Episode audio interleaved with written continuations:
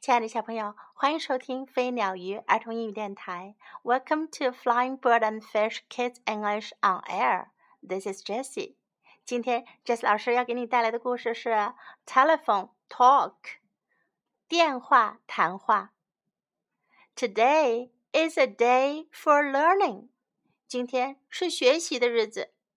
Let's learn about telephones. 我们来学习关于电话的知识吧。Many people have them. 很多人拥有电话。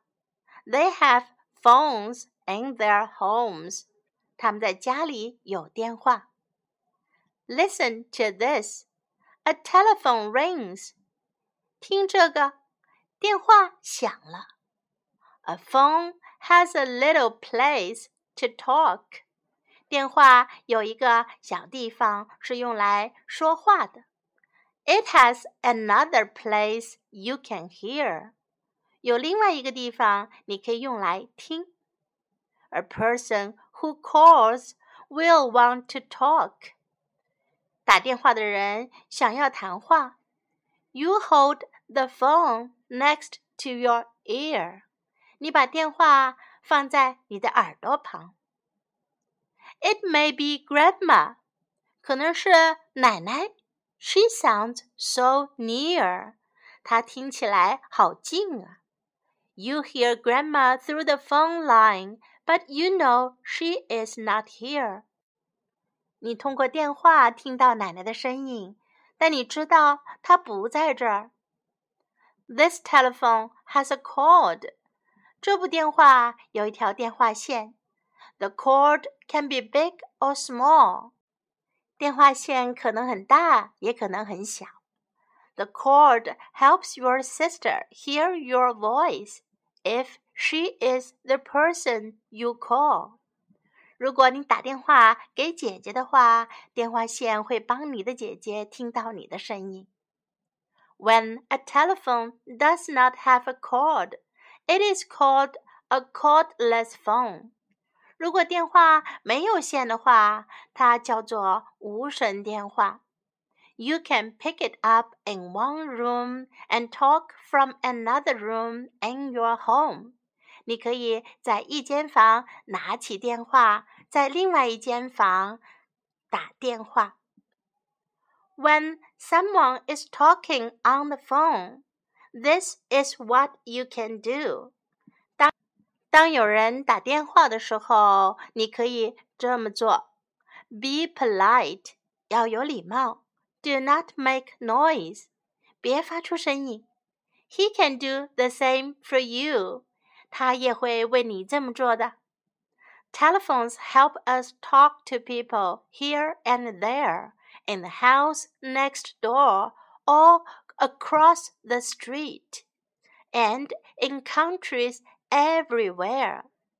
电话帮助我们和到处的人们交流，可能是隔壁的邻居，也可能是街那边的人，也可能是全国各地任何一个地方。Who talks to you on the phone？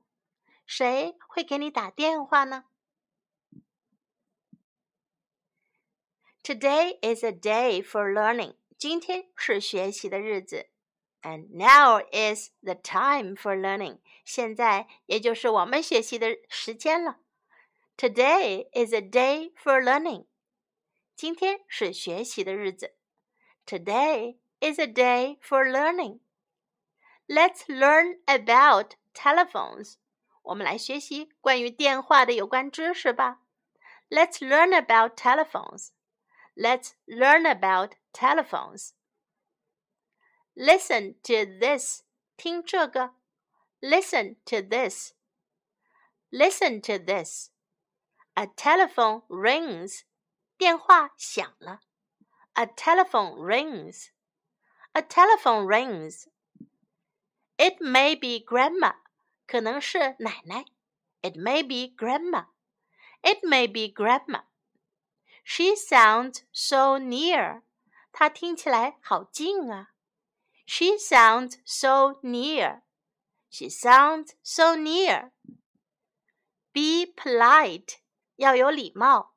Be polite. Be polite. Do not make noise. 别发出声音。Do not make noise. Do not make noise.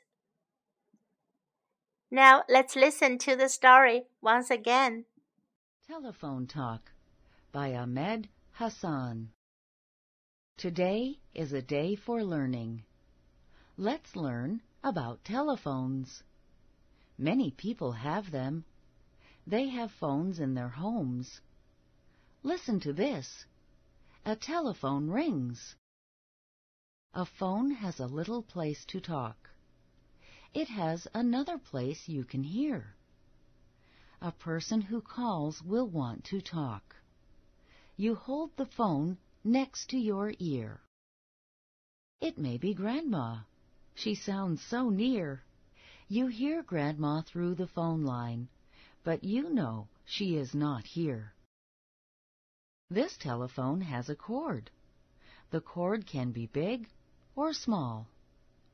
The cord helps your sister hear your voice, if she is the person you call. When a telephone does not have a cord, it is called a cordless phone. You can pick it up in one room and talk from another room in your home. When someone is talking on the phone, this is what you can do. Be polite. Do not make noise. He can do the same for you. Telephones help us talk to people here and there, in the house next door, or across the street, and in countries everywhere. Who talks to you on the phone? It's the end of the story. Thanks for listening. This is Jessie saying goodbye.